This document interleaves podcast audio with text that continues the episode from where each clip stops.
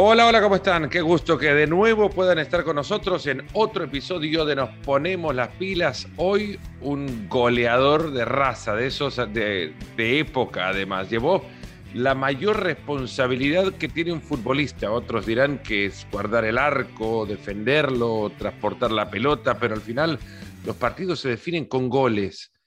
Y Diego Forlán lo hizo, y los hizo muchísimos además. Definió partidos, definió equipos en función de su juego también, en Independiente, en el Manchester United, el Atlético de Madrid, Villarreal, no en ese orden, el Inter, Japón, la India.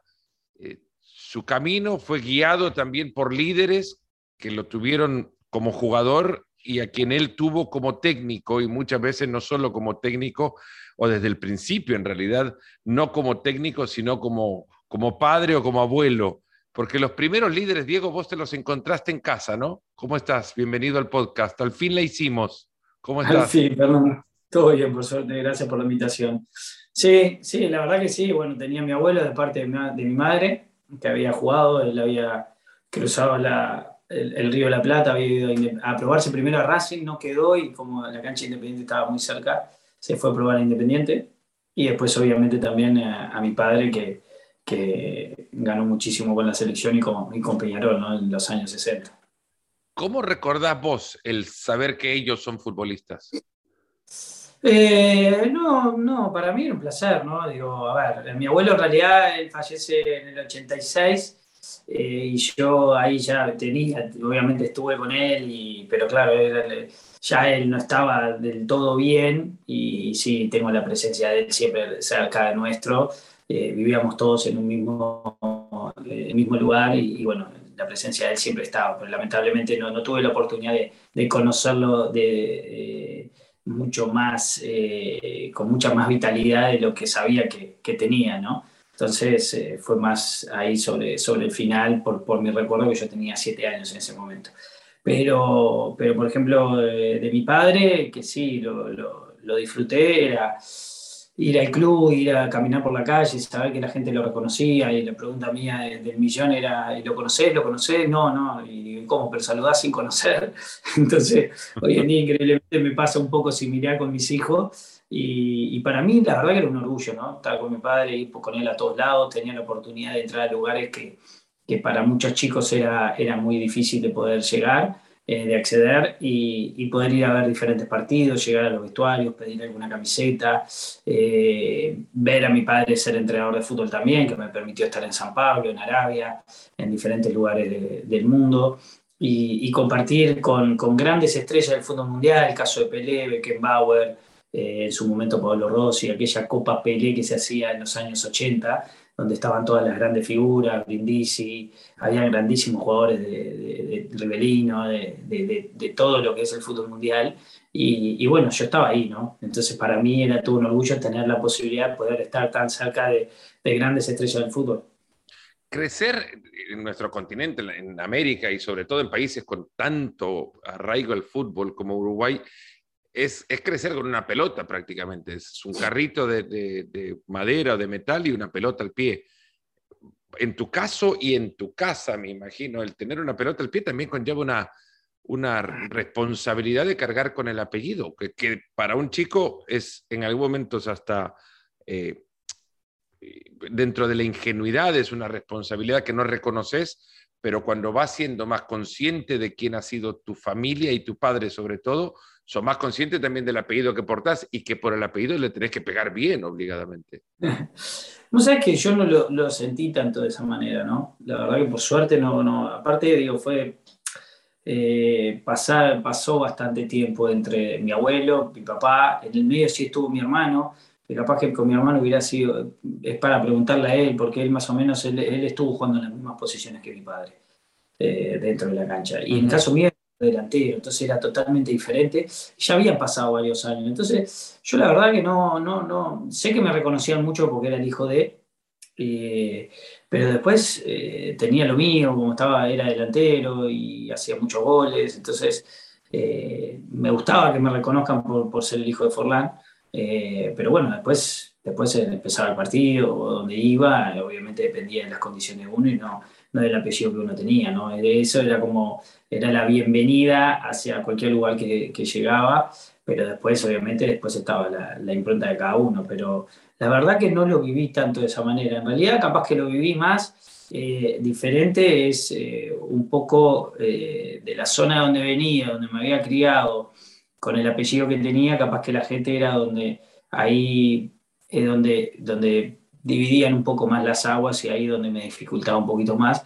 De ahí donde yo tomo la decisión en a los 17 años de irme a Argentina, ¿no? de, irme a otro lugar donde en realidad eh, iba a ser desconocido, pero conocido también porque mucha gente conocía eh, a mi padre por haber jugado esas grandes batallas de, Copa Libertadores, tanto con River, Boca y, e Independiente, Racing también pero era diferente el, apellido, ¿no? no era, en ese momento no era, no dividía las aguas, sino que al revés, mirá, sí, es el hijo de, mirá qué bueno, juega bien, era todo mucho más positivo, y acá en Uruguay estaba siendo un poco más negativo. ¿Cómo era el, proceso formativo de, o cómo fue para vos el proceso formativo de futbolista, hijo de futbolista? Porque uno pasa por las canchas de, muchas partes, en realidad, de muchos deportes, sobre todo en Estados Unidos, donde resido, por ejemplo, eh, hay un mensaje clarísimo, mucho más largo que el que te digo ahora, pero en, líneas generales dice, dejen que sus hijos sean los deportistas que ellos pueden ser, no los que ustedes fueron o no pudieron ser, ¿no? Como que dejen que los chicos se formen solos. Sí, yo, a ver, eh, estoy muy de acuerdo con eso, ¿no? Yo, en el caso de mi padre, eh, era muy así, ¿no? Él, por ejemplo, él no venía a los entrenamientos, él muy rara vez, de vez en cuando, venía a los partidos, pero se ponía en un costado, no, no decía ni ningún comentario, nunca, nunca lo veías gritar ni nada. Eh, sabías que estaba ahí, ¿no? y, pero sí, por ejemplo, aprovechaba los días libres, días, momentos donde él podía tener tiempo y donde él sí tenía la oportunidad de, ir hacia un lugar donde hubiera césped y, ahí entrenábamos con papá y, yo que sé, me hacía hacer diferentes cosas que sabía que me iban a beneficiar mucho a la hora de jugar. Pero después en el día a día, eh, sí, me acompañaba, yo lo acompañaba a él, él jugaba mucho al tenis, yo jugaba al tenis también, hacía de junta pelota y después, bueno, me gustaba ir a verlo jugar en, en, en, los seniors que, que, jugaba ahí en el Carrasco en tenis, que justo a la vez mi cancha estaba al lado también, entonces muchas veces estábamos a la misma vez jugando partidos. Entonces, la verdad que disfruté mucho de ese momento y, donde en realidad tenía la oportunidad de jugar, ¿no? de, divertirme, de estar con amigos, estar en un, en un club tan lindo como el Carrasco en Tenis y, y, poder hacer deporte que, que lo disfruto hasta el día de hoy. ¿Qué tan buen tenista fuiste? Porque siempre me recuerdo muchísimo en, en, tu paso por Independiente que se hablaba mucho de lo buen tenista que eras. Bueno, a ver, yo jugué hasta los 15 años, me gustaba mucho. Soy zurdo increíblemente. Yo en realidad soy derecho para escribir y derecho para pegarle a la pelota. Eh, por más que le pego bien de zurda, pero si, me, si tengo que patear un penal, un tiro libre, prefiero hacerlo de derecha. Eh, y de un día para el otro estaba en el frontón ahí en el, club y, me dice mi hermano que cambié, ¿no? Era de derecho y pasé a pegarle de zurdo y me quedé zurdo. Y, nada, la verdad que la verdad juego bastante bien, ¿no? Me, me gusta jugar, entreno bastante con, con, con los juniors, eh, me gusta físicamente, digo, trabajo, me gusta mejorar.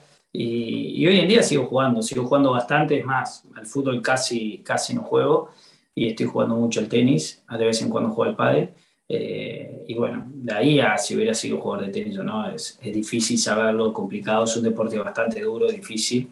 Eh, y bueno, me terminé siendo por el fútbol y, y no me arrepiento de haberlo hecho. No, no le hiciste mal tampoco.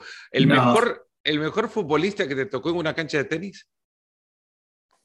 Eh, no he jugado con muchos, pero sí he jugado con uno que estuvimos haciendo pretemporada en Portland con el Manchester United eh, en el año 2002, creo que fue, 2002 me parece.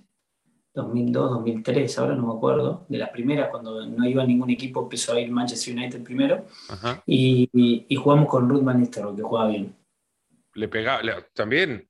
Le gané, le gané, pero jugaba bien. Había un, y lo estoy pensando ahora mientras hablábamos del tenis, un camerunés que jugó en la liga, y no recuerdo quién era en realidad ahora mismo, no quiero decir el nombre equivocado tampoco, pero que venía de, un de, ser campeón junior. Mira, de, tenis. No, no, no, no, me voy a averiguar, porque la verdad siempre me, me, me, intriga eso, ¿no? Siempre hay alguno escondido ahí que jugaba bastante.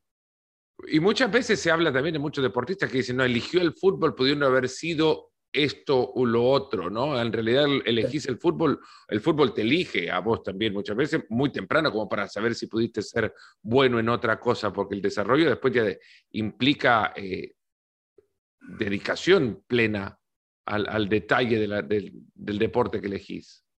Sí, sí, no, a ver, hay un camino largo, duro, difícil, donde uno tiene que tener mucha constancia, mucho trabajo, mucho sacrificio eh, cada deporte tiene lo suyo, el fútbol tiene su sacrificio y el tenis también, el golf también, deportes que son individuales, donde terminás viajando mucho, donde cuando tenés eh, diferentes lesiones eh, es difícil sobrellevarlas. tiene sus ventajas, ¿no? El ser, el ser jugador de fútbol, sus desventajas también y, la vez, y a la vez también lo tiene, lo tiene el tenis y el golf, ¿no? Que, que a veces capaz que lo grupal te termina ayudando muchísimo más, a diferencia de lo que es el tenis y el golf creo que el fútbol tiene varias ventajas en que, obviamente que vos dejás tu lugar de, donde naciste, pero por ejemplo firmás un contrato, sea en Argentina o en diferentes lados, y tenés un, dos, tres años que, que, vas a residir en ese lugar. Entonces ahí pasas a tu casa. El tenista todas las semanas termina viajando de un lado al otro, y así durante mínimo 10 años, ¿no? Entonces, lo mismo que el golfista, semana tras semana, su casa termina siendo el club, el club donde se juega el torneo ese, ese fin de semana, esa semana. Entonces, la verdad que en eso la ventaja que tiene el, jugador de fútbol es que sea donde sea, por más que seas uruguayo, argentino, brasilero, esté jugando en Rusia, en Qatar o en Japón, sabes que en ese lugar vas a estar tanto tiempo, un tiempo determinado. A vos temprano te fue a buscar el Manchester United a la Argentina cuando estabas en Independiente. ¿Cómo fue el contacto? Eh, en ese momento igual eh, había mucho traspaso sudamericano, mucho gran club en, Europa. Y tu nombre había sonado ya para otros clubes también, porque en Independiente mal no, andabas. Digamos, era, era el, paso más, más lógico ir a un grande en Europa. ¿Cómo llegó la llamada? Sí, mira, es verdad, eh, seis meses antes empezó a sonar, yo estaba haciendo goles en Independiente y empezó a sonar en equipo de Italia, en equipo de España, y entre una cosa y otra no, no se daba la oferta oficial, sí había muchos rumores, había muchos sondeos, y entre una cosa y otra no se daba. Y me acuerdo que allá por los finales de, de 2001, eh, yo me estaba haciendo vacaciones ya y me llama mi representante que había posibilidad de que Manchester United estuviese interesado en mí. Claro, yo habiendo, habiéndose caído varias veces diferentes posibilidades que tenía de ir al fútbol italiano, al fútbol español en ese momento, mucho más eh, concretas como eran las que, las que estaban, se me hacía difícil en ese momento el Manchester United por, por lo que significaba el, club y lo que es el club hoy en día, pero lo que era en ese momento con la calidad de jugadores que había. Entonces eh, lo tomé ahí, ahí lo, dejé ahí estando como diciendo, bueno, sí, puede estar interesado, pero de ahí a que se concrete era difícil.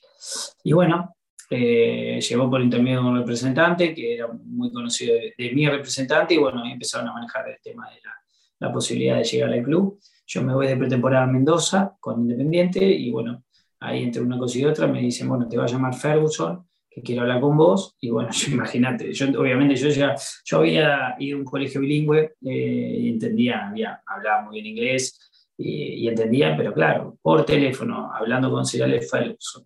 Eh, un escocés por teléfono, siendo la primera vez y el nerviosismo de estar hablando con él, era mucho más difícil interpretar lo que me estaba diciendo. Pero bueno, bastante bien salió la conversación y, bueno, y ahí empezó, ¿no? Ahí ya cuando me llamó él, ya demostró muchísimo más interés del club, ya pasó a ser mucho más eh, real todo y bueno, después empezaron las negociaciones y bueno, ahí terminé yendo al Manchester United. ¿Dónde estabas cuando te llama Ferguson?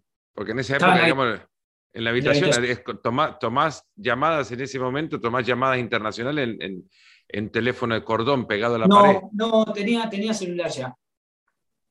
Bueno, ah, bueno, agarrás el celular, eh, lo tomás. ¿Cómo es hablar con Ferguson en ese momento?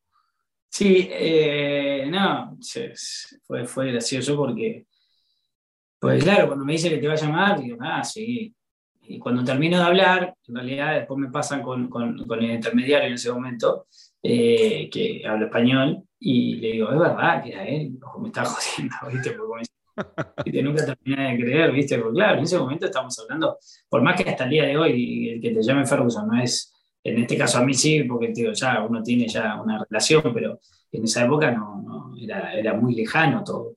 Y, que Pensaste una jugada de Tinelli. Sí, claro. Entonces, en ese momento eh, hablé con él y bueno, obviamente se hacía difícil, ¿no? Porque habla muy cerrado, muy rápido. Después, obviamente, hoy, después uno ya le agarró la, manera, el, acento, la forma, las palabras, entonces se hace mucho más fácil. Pero en ese momento, escucharlo y entenderlo era bastante complicado. Yo recuerdo en, la, biografía de Alex Ferguson, cuenta, habla de vos en, bueno, buenos términos futbolísticos, pero dice lo que más le sorprendió es que eh, vos podrías haber en algún momento trabajado como traductor de las Naciones Unidas. Y si querías. Que eso le llamó la atención y lo destaca muchísimo en, función incluso del liderazgo, de cómo los futbolistas deben prepararse para llegar a donde, a donde pretenden estar. ¿no? Sí, increíblemente sí. Él, mira, eh, que hace cinco o seis años, no sé cuando escribió el libro o más, yo estaba en casa, estaba en Montevideo y recibo un mensaje de él, también obviamente eh, averiguo bien si era el número de él, porque viste, como siempre, nunca sabes eh, para no meter la pata. Y, bueno, era, era Cerales que me mandaba, me estaba pidiendo la dirección de casa para mandarme el libro dedicado. Es más, lo tengo acá ahí sobre la mesa. Y donde leo ese, esa, esa parte donde él dice, sí, porque increíblemente cuando llega Cristiano y Cleverson, ellos no hablaban ningún inglés, entonces yo hacía de traductor con ellos y después también eh, siempre había algún, algún chico también de, de, Italia, de otro lado, también aprovechaba para, para poder traducir y, bueno, hacer que la adaptación de ellos sea mucho más sencilla. ¿Cómo, ¿Cómo, era eh, traducirle a Cristiano? ¿Qué le pedían? ¿O qué te pedía él? Uh, había, había de todo. Lo más gracioso fue cuando un día me llamó en enero y, y era el momento, viste que en enero generalmente es cuando más juegas partidos, ¿no? Y obviamente fresco, más frío, eh, se hace más, más hostil el, invierno. Y recién había llegado Cleverson y, y, Cristiano Ronaldo y bueno, nos llama a su oficina eh, para comunicarle a los dos que, que, le iba a dar 15 días de vacaciones. Y claro, yo lo miraba, claro, para mí era verano también. Entonces yo le decía, pero para mí tampoco. No, no, vos te quedás, vos venís a traducir lo que ellos se van a ir de vacaciones, pero vos te quedás con nosotros. Imagínate yo todavía yendo para ahí a traducirle a los dos a decirle que se van 15 días de vacaciones yo no, le, yo no ligué nada. ¿Y ¿Llegaste a tener relación tal con, con, Ferguson como para eh, tener confianza de reclamarle cosas? No de reclamarle cosas, pero... no reclamarle, pedirle, exigirle. No, no, pero a ver, no, digo, vos decís dentro de la cancha, en el momento que yo estuve ahí jugando. Por ejemplo, pedirle 15 días de, de vacación también. Ah, sí, yo esa confianza sí, sí. A ver, por ejemplo, nosotros hubo un momento que no sé por qué Holanda y Uruguay no jugaban partido amistoso, era una fecha FIFA donde había un partido amistoso y habíamos quedado literalmente, Fernando, Ron Van y yo entrenando en el equipo. Claro, eran todos jugadores de selección. Todos se habían ido a su selección. Y éramos eh, Ruth y yo entrenando, que estamos entrando con reserva, que lo hacíamos muy de vez en cuando, no, no, era, no era ningún problema hacerlo.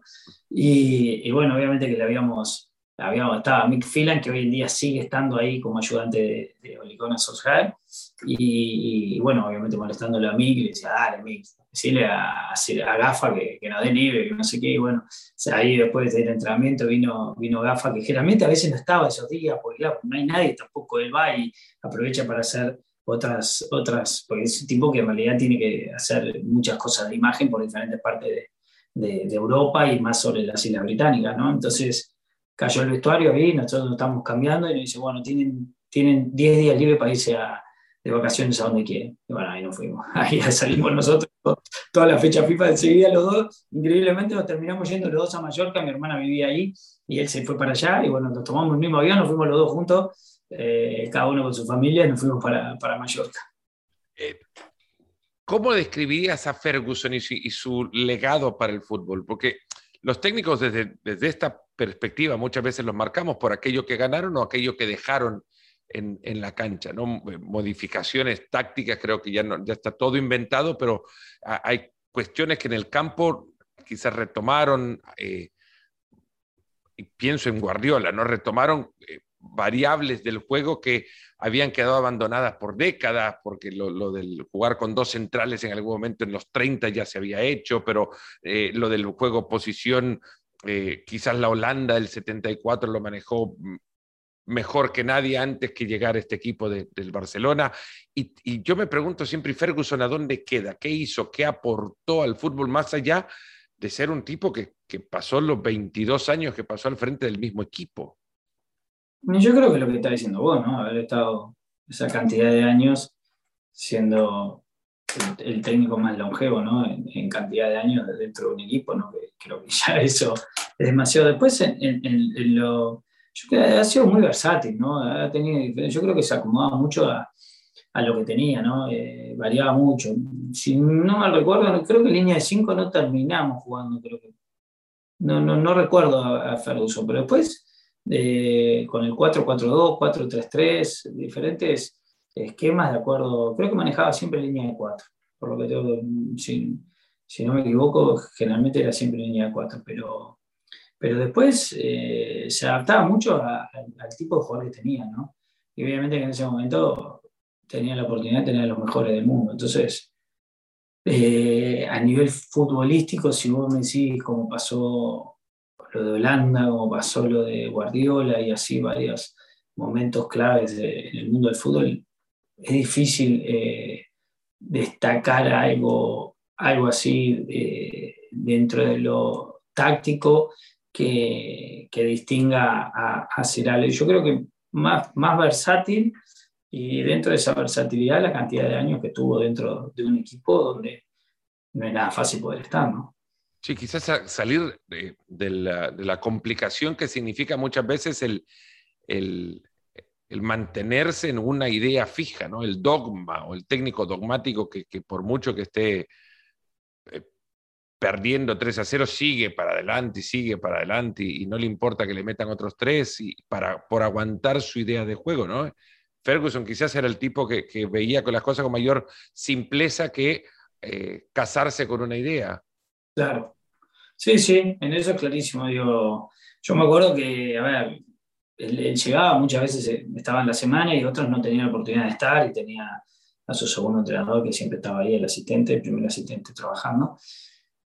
y variaba muchísimo variaba muchísimo, estudiaba mucho al rival, tenía un scouting muy bueno donde le llegaba toda la información del rival, por más que él ya tenía un conocimiento de muchísimos años de estar dirigiendo, entonces eh, cambiaban dos, tres piezas claves, pero después en líneas generales más o menos, dependiendo del entrenador que estuviese, eh, más o menos él ya conocía a cada uno, entonces eh, sí se preocupaba de decir, bueno, este equipo juega de esta manera, así, así, así, vamos a atacarlo de esta manera, y, y bueno, y después obviamente dejaba libre a, a, las condiciones y, a las habilidades de cada jugador que tenía, en ese momento tenía grandes jugadores, pero era muy pragmático en ese sentido. Viste un año de, Cristiano en el Manchester United. Eh, ¿Cómo era en su llegada?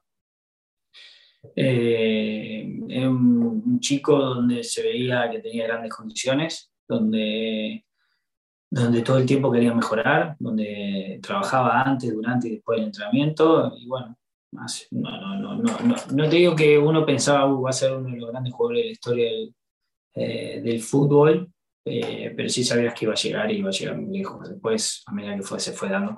También te digo que en ese momento él llegó como un volante, como un media punta por fuera, donde era un jugador donde hacía mucho más regates, donde hacía mucho más uno contra uno, y después a medida que fue pasando los años, eh, se volvió un killer del área, ¿no? ya era mucho más goleador, eh, no se volvió tan regateador como lo había sido en sus, primeros, en sus primeros tiempos, donde la verdad que lo hacía muy bien y tenía esa habilidad de hacerlo, y sí mantuvo lo que es la potencia, el físico, pero sí fue mucho más, mejor definidor, me acuerdo que al principio eh, tenía, yo de, de cuatro chances, una era gol, hoy de cuatro chances, cinco son goles. Mm. Entonces, ya te das cuenta el, cambio drástico que, fue a medida que fueron pasando los años, fue creciendo, fue agarrando más madurez, más experiencia y, se fue transformando. Dejó de ser aquel jugador donde jugaba más por banda, donde asistía más, por más que tenía situaciones, pasó a ser más un delantero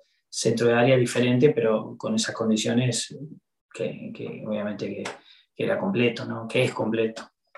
Viste ahí adentro también quizás al primer, bueno, no sé si fue el primero, pero la dimensión de, las plataformas u opciones mediáticas de la época, porque ya, está, ya había internet, obviamente, eh, David Beckham fue el primer jugador corporación del fútbol, ¿no? Eh, ¿Cómo era encontrarse con Beckham? En, me han contado eh, jugadores del Madrid, por ejemplo, que, que lanzar a Beckham hacia adelante en cualquier gira era ya liberarse del público, liberarse ah. del, tráfico, del, que se vaya David para allá y, el público, la prensa, todos van detrás de él y voy a tener por lo menos la vereda tranquila para, para caminar solo. Sí, sí, era así. Sí, tal cual. Eh, a veces era como que utilizarlo como conejillo de India, ¿viste? Como decir, bueno, da, arrancá vos, llevate todo y nosotros pasamos y salimos, pues, digo. La cantidad de gente que, que, te acompañaba era muchísimo por él, sin lugar a duda. Eh, obviamente que después habían grandes figuras también, pero él se llevaba todo, todo el centro de atención y, y sí, sí, él entendía la situación, él lo hacía y bueno, él hacía que, que, bajara primero para, para, sí, para llevarse a la mayor, no solo los periodistas, sino la gente en sí, que había muchísimos fans y, se llevaba toda la atención él. ¿no? ¿Vos cómo lo veías en ese momento? ¿Aspiracional, eh, como, como un profesional surgiendo en Europa apenas? Era, ¿Es algo aspiracional en ese momento? Decir, bueno, me encantaría tener un poco la atención que tiene este o no. O decir, no, no, qué dolor de cabeza.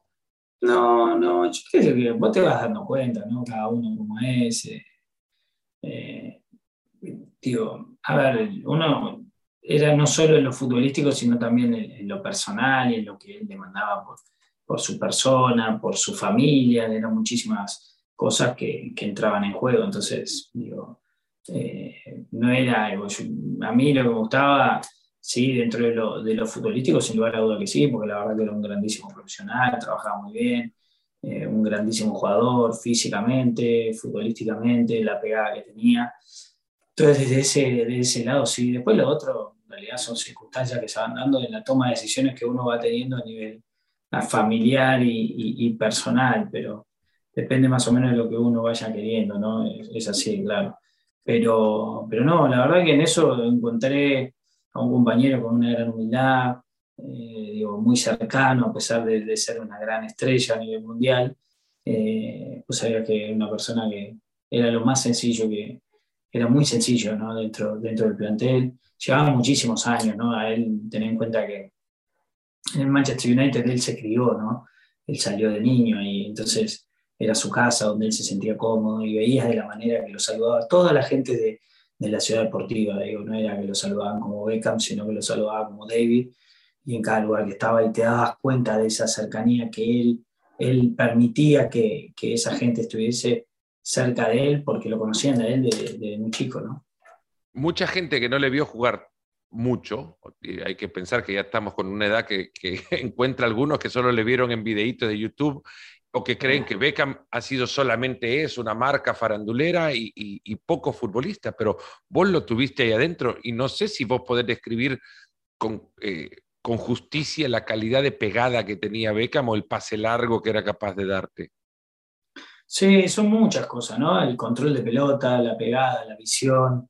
Eh, era un gran, un jugador que, que, era muy generoso con el equipo.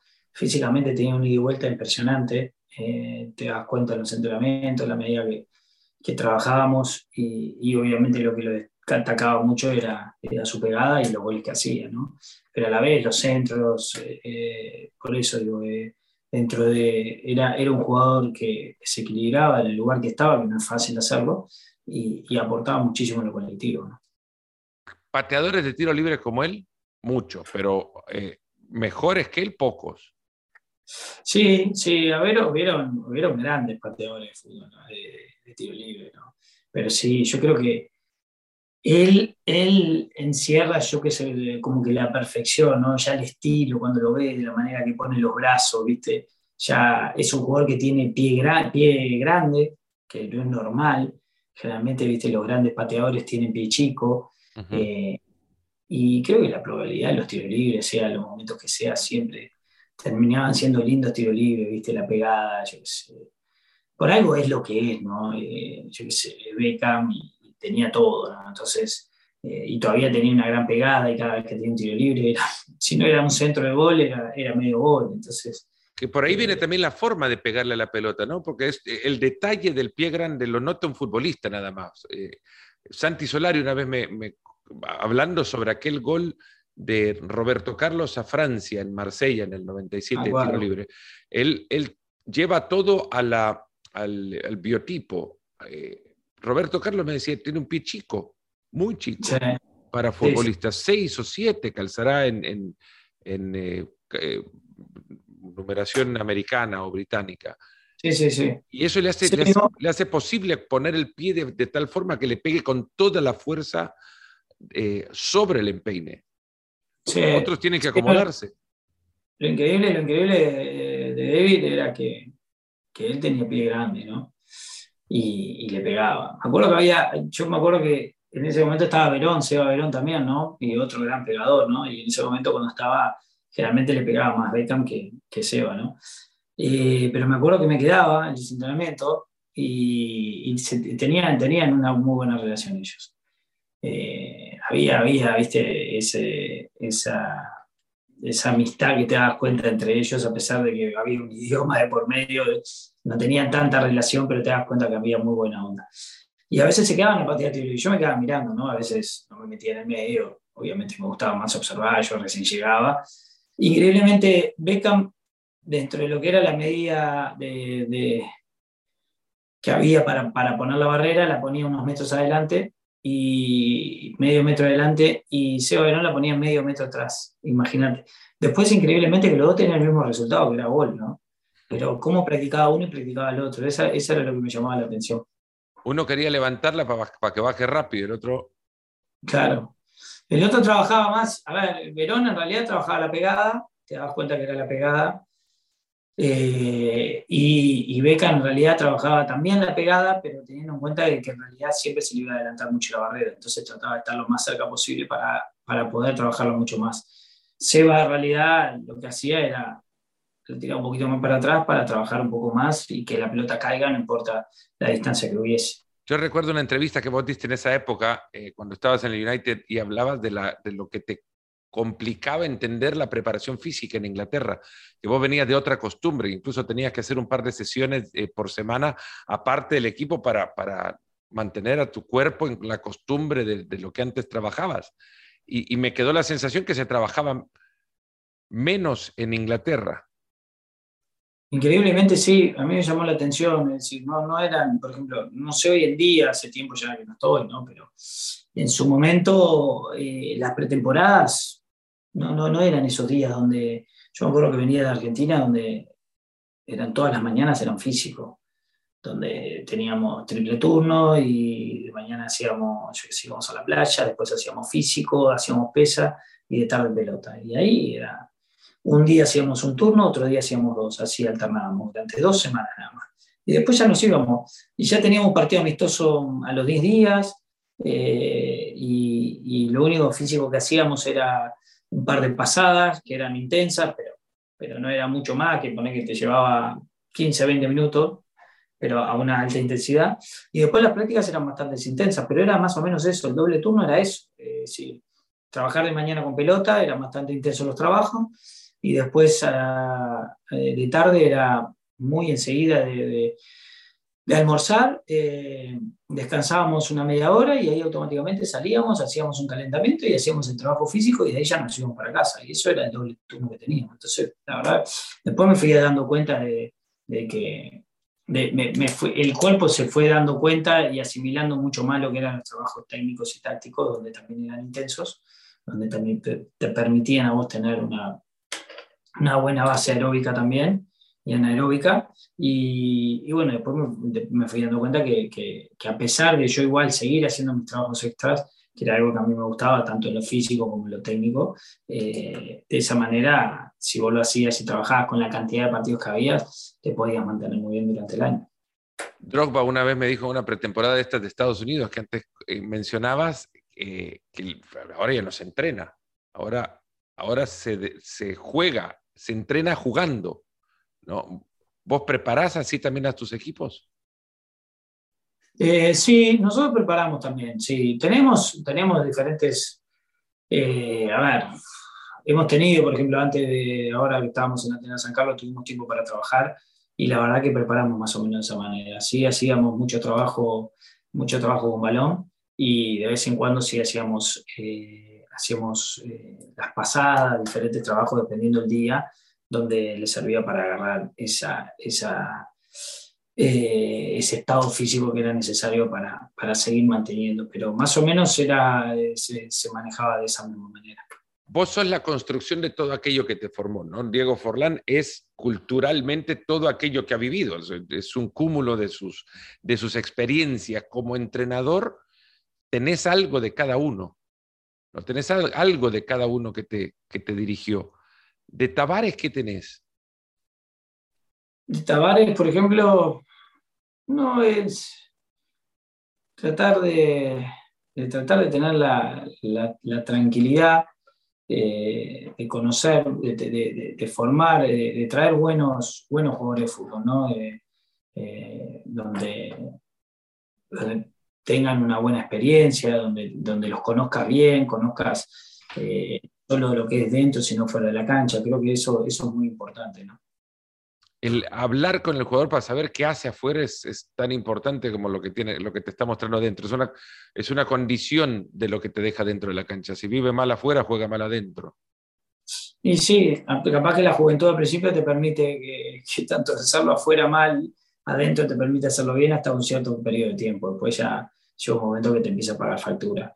Eh, pero obviamente que de conocerlo, lo que es, digo, cómo es él eh, como persona, eh, no, no es hablar con él para saber qué es lo que hace, porque yo creo que somos todos grandes y cada uno sabe bien, pero sí saber cómo eh, su formación, qué tipo de jugador, conocer, hablar con sus ex entrenadores o con ex compañeros, y ahí más o menos tenés una idea de, qué tipo de jugador es y qué tipo de persona fundamentalmente. Y eso es lo que te va a dar la tranquilidad eh, a la hora de, entrenar y saber que, que sabe cuándo, dónde y cómo puede llegar a hacer las cosas luego cuando sale de los entrenamientos, que es muy importante. Un técnico una vez me dijo, de los jugadores hay que conocer cuántos imanes tienen en la refri para saber si se lesionan. ¿Vos entendés eso o no? Y bueno, hay que... me dice, eh, es, medio compleja de entenderla, digo, porque yo le pregunto, ¿y por qué? ¿Por qué, por qué, qué tiene que ver los imanes con, la, con las lesiones? Me dice que si tiene muchos imanes es que pide mucho delivery. Y si pide mucho delivery es que no come bien. Si no come bien se lesiona. no. Hoy, hoy en día lo bueno que tiene eso, digo, que los jugadores no se dan cuenta, y las personas en sí no se dan cuenta de lo que son las redes sociales. ¿no? Entonces, eh, vos en las redes sociales ves todo, y ya la gente está mostrando todo. Yo, por ejemplo, las utilizo, pero no, lo que muestro, muestro lo que quiero yo, lo que quiero que la gente vea, no, no, no mi intimidad, yo no muestro mi intimidad. Entonces, eh, muestro pantallazo, lo que, pero generalmente la mayoría muestra todo. Y lo que no se dan cuenta, y la otra vez hablaba con gente que tiene experiencia en esto, dice, es un tatuaje que queda de por vida, lo que vos haces en las redes sociales. Entonces, eh, ahí ellos te van mostrando todos los jugadores. Hoy en día creo que si vos necesitas de un jugador, es poner en las redes sociales, en cualquier tipo de redes sociales, el nombre de ese jugador y ahí automáticamente vas a saber todo lo que ha hecho en los últimos seis años, dos años, tres años. Y ahí tenés la radiografía, que es similar a lo que te dijo ese entrenador con, creo que muchos años antes, donde vos decís, vas al, refrigerador y te das cuenta de la cantidad de, imágenes que tiene y te das cuenta de qué manera se están alimentando. Bueno, esto más o menos lo mismo, digo, con la posibilidad de que hoy en día podés entrar. Y como todo el mundo les encanta mostrar, eh, no se dan cuenta que termina siendo un tatuaje que queda por vida, ¿no? Entonces después lo quieren borrar y así, vos fijate, si esto lo podés hablar con grandes CEO de, diferentes empresas y lo primero que te dicen ellos es, vamos a contratar a esta persona, vamos a contratar a Fernando Palomo, bueno, mira, vamos a, vamos a las redes sociales ya. Y lo primero que hacen, van a las redes sociales y ahí ya te sacan la, radiografía. Y ahí vas a pasar o no vas a pasar, después obviamente vas a tener que pasar diferentes filtros, pero todos los hacen. Y es increíble y es verdad. Vos vas a las redes sociales y automáticamente te das cuenta qué tipo de, de persona es y cómo, cómo actúa, cómo trabaja, qué es lo que hace. y te das cuenta si es o no, si está apto para lo que uno quiere dentro de lo que es un equipo de fútbol. Y conocer principios, valores, costumbres, todo por querer mostrarse en una, en una plataforma extremadamente pública y abierta a todo, no es una ventana abierta a, la personalidad de, alguien. Totalmente, vos imagínate, el, ¿cuál fue el, jugador de rugby, aquel, ahora no me acuerdo el nombre, de los Pumas, que, que, tuvo que dejar la selección?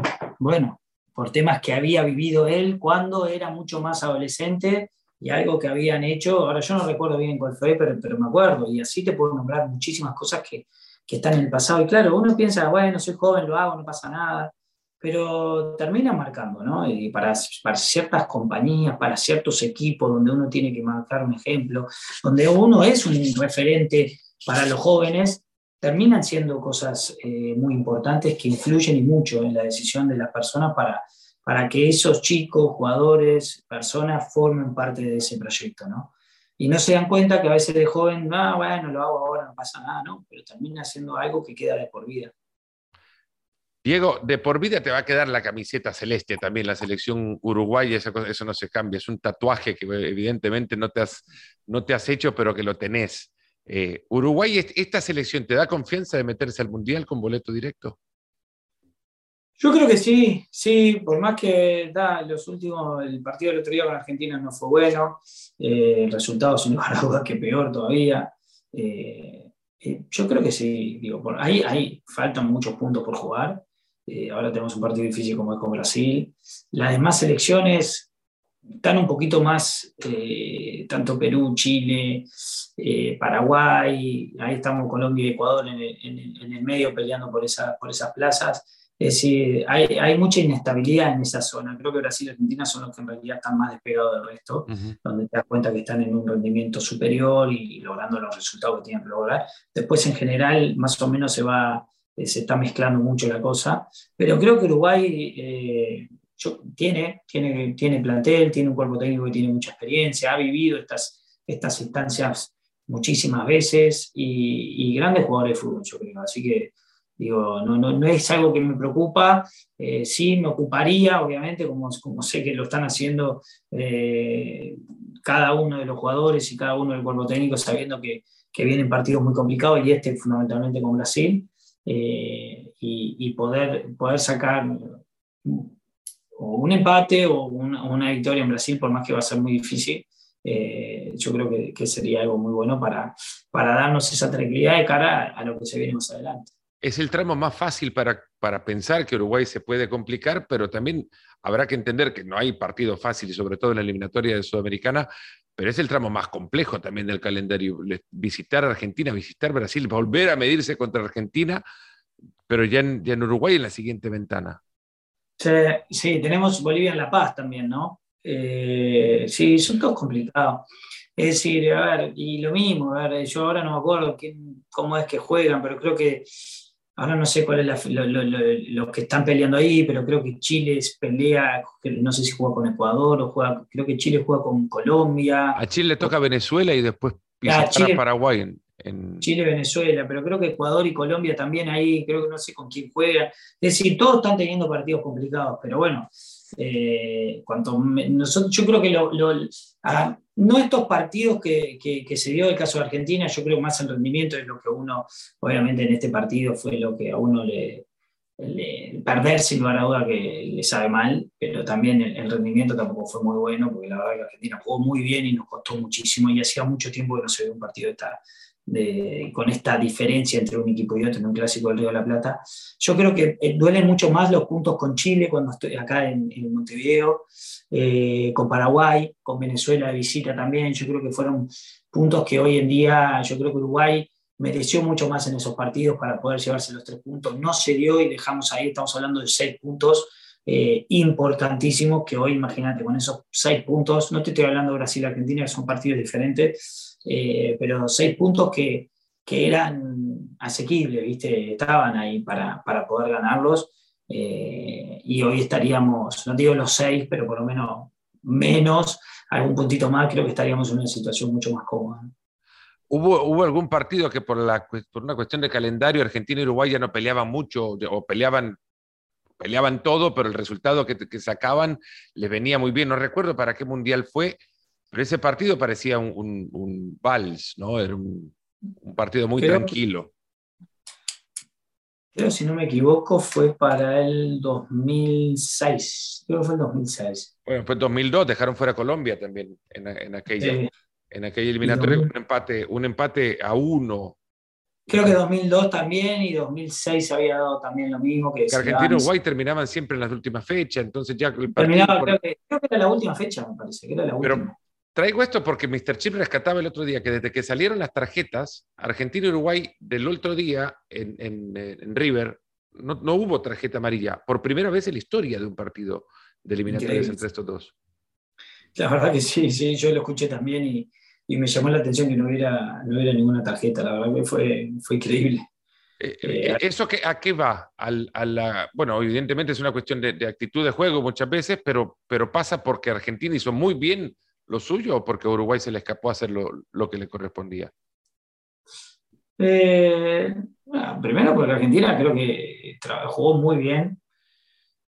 Eh, y capaz que también va cambiando la característica un poco, ¿no? Y ahí es donde entramos, digo, no perder la esencia que tenemos del fútbol uruguayo. Y esto no hablamos que seamos mucho más duros, ¿no? Pero, pero esa esencia que capaz que éramos mucho más de cortar el juego y, y el otro día no se dio tanto, pero pero bueno, van las características, digo, no, no a veces porque vos cortes el juego vas a ganar el partido, ¿no? Entonces, mm. esto es, una, es un gran debate que podemos llevarnos horas diciendo, bueno, hay partidos. Sí, es lo que tiene este deporte, ¿no? A diferencia de otro deporte, que entre el mejor y el peor hay un gol de diferencia. Entonces, el otro día creo que, que, Argentina mereció ganar, jugó muy bien, salvo los primeros 20 minutos, que por más que Argentina tenía la posesión, Uruguay llegaba y tenía una situación clara y, tuvieron varias tapadas importantes de de Martínez. Eh, y después ahí yo creo que, yo creo que le pegó mucho el, gol, de, el gol que termina siendo sin querer de, Messi. Y ahí donde, donde ahí creo que Uruguay donde estaba, estaba dentro de todo, dentro del partido, por más que no estaba teniendo una posición, pero estaba, estaba controlando bien a Argentina y creo que ese gol terminó pegando duro. Después de eso se vio una versión argentina que hacía ratos, como, como antes decía, no, no se veía en, eh, un equipo, en, un equipo en toda la dimensión. Y esto le pasa, ¿viste? Muchas veces cuando estás jugando local y encontrás el primer gol, la gente, el momento, Argentina está en un gran, momento futbolístico, eh, cada jugador, hay una comunión muy buena con la gente, se logró, ¿no? Ese, que llevaba tiempo de esa manera la selección donde no estaba esa comunión. Eh, y bueno, obviamente que vienen de salir campeones, logrando buenos resultados y jugás un clásico y de una manera u otra encontrás un gol de la manera que encontraron ellos, es como que te da un alivio. Y donde ahí Uruguay en realidad tiene que salir a buscar ese empate. Y donde ahí Argentina es donde se siente cómodo, porque sabe que tiene muy buena posesión, tiene jugadores rápidos, defiende muy bien, no tiene problema de defender más arriba, eh, hace que, que, sea mucho más largo para, para, para Uruguay ofensivamente poder llegar. Uruguay salir, todo el equipo a salir con todo, tampoco le gusta estar y, quedar expuesto.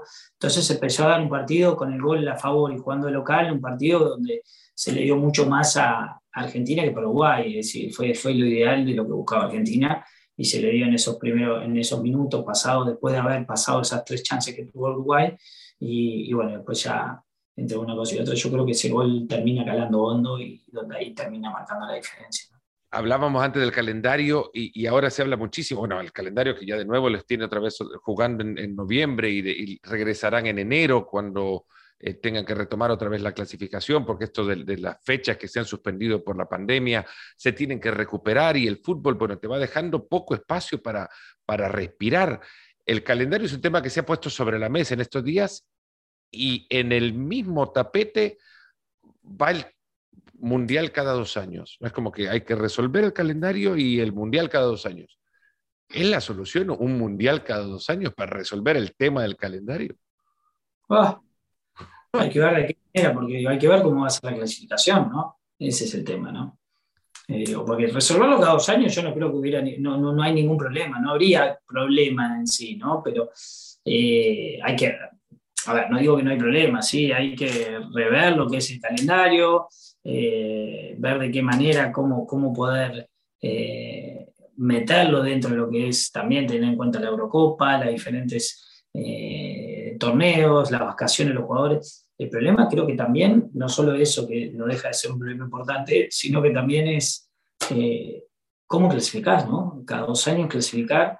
En el caso de nosotros, tendrás que, dividirlo y que sean menos partidos, dividir por zonas y ver de qué manera poder hacerlo y también dividir por zonas o grupos acá es complicado, porque ¿qué vas a dividir? De un lado dividís Uruguay, perdón, Argentina y Brasil, porque obviamente son son los dos equipos más eh, fuertes del continente, pero también está Uruguay. Uruguay lo metes de dónde, no es que lo vas a meter, pero como para que sea realmente parejo, ¿no? Porque digo, no es fácil en Sudamérica. Capaz que hacer cabeza de series en, Europa es mucho más fácil porque tenés más selecciones y es más fácil hacer grupos.